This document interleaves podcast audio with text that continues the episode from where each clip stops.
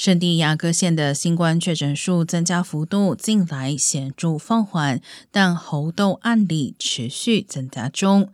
目前确诊和疑似病例达到二十七例。该县卫生局除了开设第二间疫苗接种诊所，也启动猴痘短讯警示系统。民众只要发送简讯 “COSD Monkeypox” 到四六八三一一即可注册。未来将收到卫生局发布的即时卫生资讯。加州目前共计有八百多起猴痘病例，三分之二集中在洛杉矶和旧金山地区，两地均已宣布进入公共紧急状态，以此调度更多资源来遏制疫情。